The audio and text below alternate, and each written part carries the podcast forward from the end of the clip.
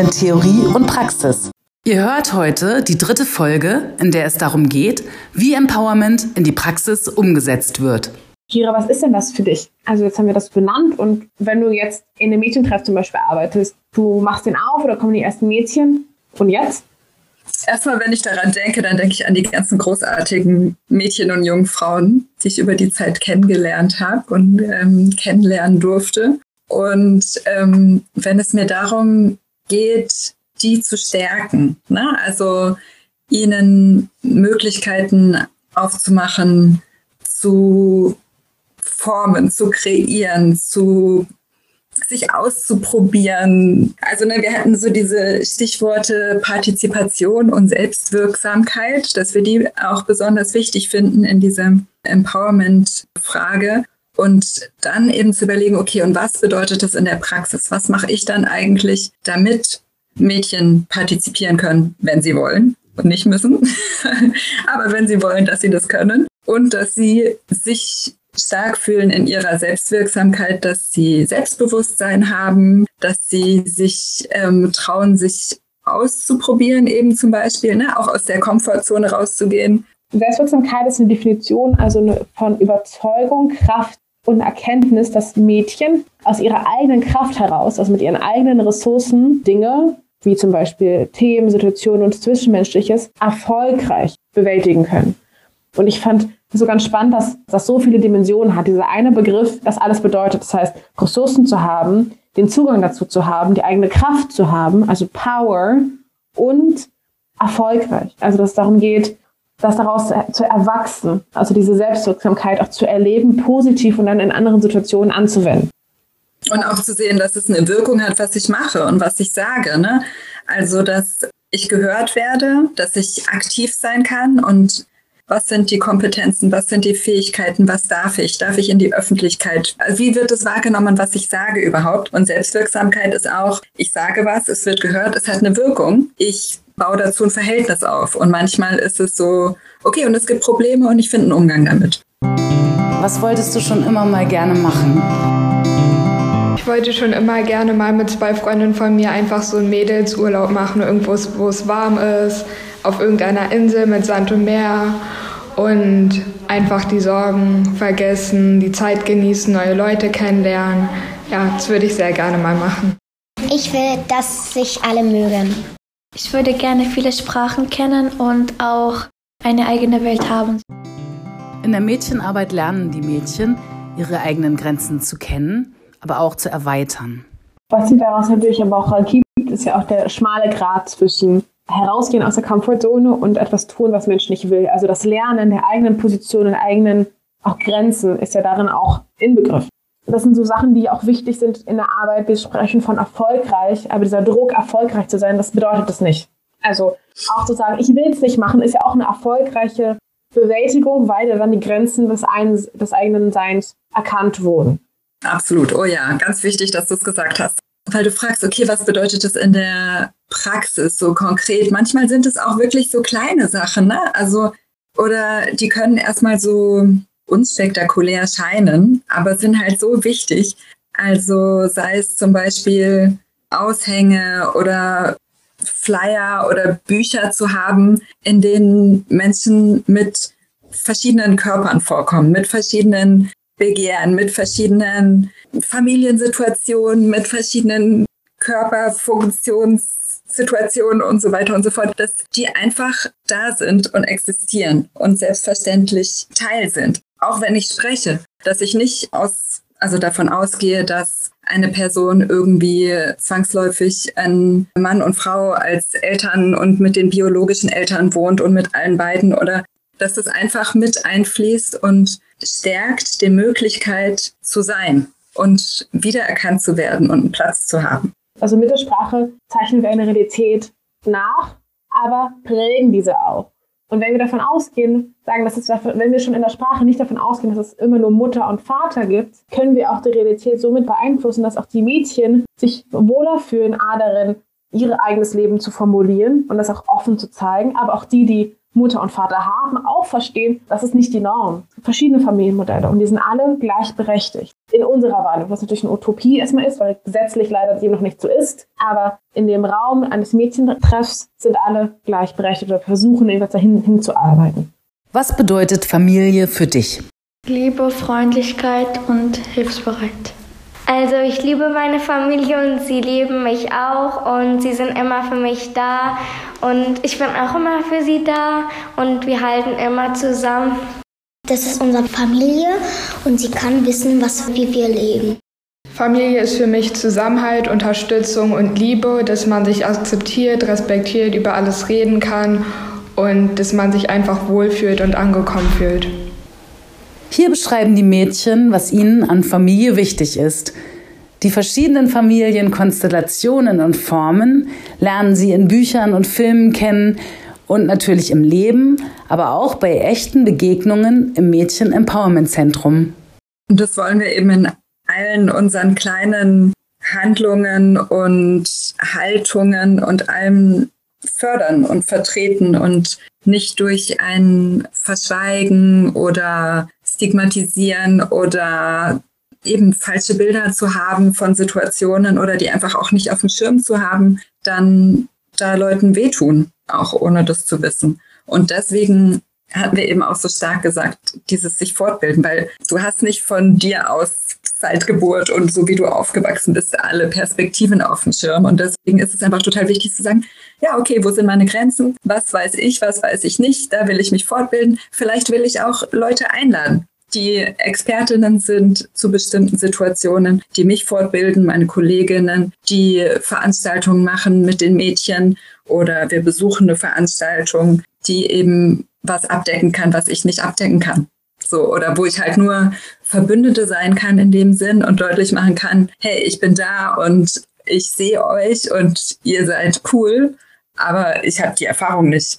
Mhm. Also ganz äh, große Werbung für Expertinnen von außerhalb. Also nicht nur, weil damit ein Wissen abgedeckt werden kann, das vielleicht eigene Person nicht hat, also wir Sozialarbeiterin, aber auch bei manchen Themen bietet sich das doch auch sehr an, mit Mädchen sprechen, dass es nicht wir als Vertrauenspersonen sind, sondern vielleicht eine externe Person, wo es nochmal leichter fällt, über einzelne Themen zu unterhalten oder zu besprechen, sozusagen, dass es dann ein ganz klar abgegrenzter Raum ist, in dem all das, was gesagt wird, sicher ist und gar nicht an uns weitergegeben werden muss. Das finde ich auch nochmal die zweite Dimension. Hey, wir sehen euch und deswegen kriegt ihr jetzt sagen die Bühne, aber die Mädchen haben auch genau dieses Recht. Also wenn wir Expertinnen einladen und Programme gestalten, geht es ja auch darum, für und mit den Mädchen zu arbeiten. Und mit heißt, dass als Mädchen haben auch Wünsche und Themen, die wir vielleicht nicht immer abdecken können, weil wir nicht mal auf die Idee kommen. Ne, wenn du sagst, eben auch dieses Vertrauen zu haben und dieses Wissen, da gehört eben auch ganz viel Zeit dazu. Also auch zusammen einfach Sachen zu erleben, auch die nicht sofort pädagogisch erscheinen oder so. Also ich habe so den Eindruck, dass viele Menschen, die nicht in der Sozialarbeit tätig sind, das manchmal nicht verstehen, was wir da machen und denken, dass wir irgendwelche Basteltanten sind oder so. Aber das hat alles Sinn und das ist wichtig. Und es geht darum, ne, zum Beispiel, wenn es darum geht, sich auszuprobieren oder mal was ähm, zu reparieren oder ein kleines Computerspiel zu programmieren oder wo es dann auch darum geht, Felder auszuprobieren, die nicht mir vielleicht von zu Hause als Mädchen mitgegeben wurden, dass das jetzt ein Feld ist, in dem ich tätig sein kann, das auch kennenzulernen und ähm, da mutig zu werden, das mit den Sozialarbeitenden zu erleben und eben auch ja, die Zeit haben, gehört zu werden, gesehen zu werden und eingeladen zu werden, mich zu äußern und das mitzugestalten, auch das Ganze. Ne? Also, und das kann auch räumlich sein, das kann eben von Veranstaltungen sein, das kann alles Mögliche sein, ähm, da zu sehen, hey, ich werde gesehen und es ist wichtig, was ich sage. Absolut. Also die Mädchen sind ihre eigenen Expertinnen und vielleicht fehlt manchen Mädchen nochmal das Werkzeug, das auch so zu formulieren und dafür sind diese Mädchentreffs da, dass sie den Raum haben und die Möglichkeit, das sich anzueignen und genau dann das auch so zu postulieren. Wir sind unsere eigenen Expertinnen, wir wissen am besten, was wir wollen. Und, dann ist und wir können auch Fehler machen unter Umständen. Das ist nämlich eben auch ein wichtiger Teil des Ausprobierens. So, ne? Also eben, ich weiß ganz viel über mich es geht aber eben auch darum, sich auszuprobieren, vielleicht unsicher zu sein, vielleicht noch nicht zu wissen und die Freiheit zu haben und den Raum zu haben, das rauszufinden. Und auch ganz kläglich zu scheitern. Mal möglich. Genau, und das ist ja auch das Schöne, dass es in einem Raum stattfinden kann, der sicher ist, wo nicht über einen Menschen gelacht wird, wo diese Machtverhältnisse nicht so wirken, wo auch ganz klar gesagt wird, ja, das lief jetzt richtig schief. Okay, vielleicht nicht mein Thema oder nicht die richtige Herangehensweise, aber dass das analytisch betrachtet werden kann und werden, okay, das und das lief schlecht und daraus nehmen wir die und diese, diese Lektion mit. Und das ist eine ganz, ganz wichtige Lektion, dass einfach auch Fehler dazugehören. Aber Fehler ist, also ich finde, das ist auch eine große Überschrift auch für die Arbeit von Sozialarbeitenden. Weil wir haben jetzt so viele Anforderungen an Sozialarbeitende formuliert. Und natürlich funktioniert das alles nicht sofort und schon gar nicht gleichzeitig. Und auf diesem Wege passieren sehr, sehr viele Fehler. Und die Kunst ist es und das Ziel ist es, diese Fehler zu benennen, auch den Mädchen gegenüber. Also wie sollen Mädchen das lernen, dass sie Fehler machen können und dass es ein sicherer Raum ist, wenn nicht wir in unserer Vorbildfunktion genau das auch an den Tag legen. Absolut. Und ich finde auch, also ich mag das auch gerne und ich bin davon wirklich auch sehr überzeugt, das zu machen, dass ich auch gerne sage, wenn ich was nicht weiß, zum Beispiel. Also, oder wenn ich was nicht kann. Und das ja auch ein Vorleben ist, was ich auch super wichtig finde und was ich auch ja, was für mich als Mensch wichtig ist, dann da als Sozialarbeitende mit Freude auch weiter lernen zu können und zu wollen, nicht so einen riesen Anspruch irgendwo im Nacken zu haben, ich muss jetzt hier perfekt sein, ich darf keinen Fehler machen, ich muss alle, alles auf dem Schirm haben und so weiter. Also klar bemühe ich mich und das ist mein Ziel, das gut zu machen. Aber ich weiß auch, dass ähm, ja, ich Grenzen habe, dass ich Fehler mache, dass ich nicht alles weiß. Und ich finde es wichtig, dass die Mädchen das auch wissen. Kein Mensch auf der ganzen Welt weiß alles. Muss auch kein Mensch. so, und das ist in Ordnung und das ist cool. Und das finde ich persönlich oft motivierend dann auch ähm, und empowernd. Absolut. Aber da sehe ich auch den schmalen Grad, zu sagen, dass es da nicht in diese Position zu fallen, die auch oft Mädchen mitgegeben wird, dass sie es ja nicht wissen. Also dadurch, dass sie, dass sie eben als Mädchen gelesen werden, in bestimmte Bereiche verschlossen bleiben und das eben nicht so ist, kann mit, ich weiß es nicht, auch nochmal geweckt werden. Also sagen, eher wo das Ich weiß nicht liegt, ist in der Sache, ich alleine weiß es nicht. Ich kann mir aber, ich weiß mir zu behelfen, indem ich da und da nachgucke. Ich weiß, wo ich mir das Wissen akquirieren kann und wo heißt auch mit wem und da Solidaritäten zu bilden, zu sagen, ich Mädchen Karina weiß nicht, wie programmiert wird, aber Mädchen Kira weiß, wie programmiert wird, dann lass uns das auch gemeinsam machen. Genau, lass uns mal gucken. Genau, toll, ja. Also wir haben ja so, so über Programmieren gesprochen. Ich finde es so ich finde es einfach ein sehr wichtiges Thema. Also es gibt ja so viele auch Firmen, die besonders Frauen in die Technologieberufe rufen, also in diese MINT-Berufe, also Berufe für Mathematik, Informatik, Naturwissenschaft und Technik. Und das ist natürlich alles schön und gut, aber wie wäre es denn einfach, dass wir das von klein auf schon machen? Ja, absolut. Ne? Ich meine, da fallen mir gleich tausend Sachen ein. Also sowohl von Initiativen und super tollen Projekten, die es eben ja schon auch gibt, um Mädchen da zu stärken und den Zugang zu öffnen, auch mehr. Ne? Und ähm, gleichzeitig denke ich eben auch an meine persönliche Erfahrung in der Schule. Ich war in einer mathematisch-naturwissenschaftlichen Schule und ich war zwischendrin relativ gut in Mathe und ähm, immer mal wieder auch nicht, aber zwischendrin auch schon. Und da hat der Lehrer, immer wenn ich was richtig gesagt habe, hat er gesagt, ah, die weibliche Intuition.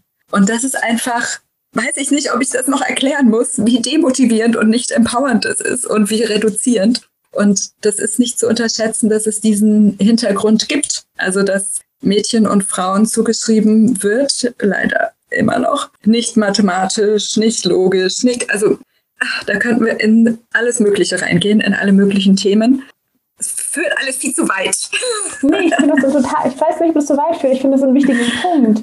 Und zwar, ich, ich würde es da noch gerne auseinandernehmen, diesen, diesen Satz, weil ich könnte mir vorstellen, dass die lehrende Person das gar nicht negativ gemeint hat, sondern aus der eigenen Sozialisierung heraus das so verstanden hat, das ist eine weibliche Intuition. Was aber dahinter steckt, heißt, das es ist nicht Wissen, es ist nicht genau. Können, es ist Intuition. Genau, das ist Und es ist, weil ich weiblich bin, intuitiv.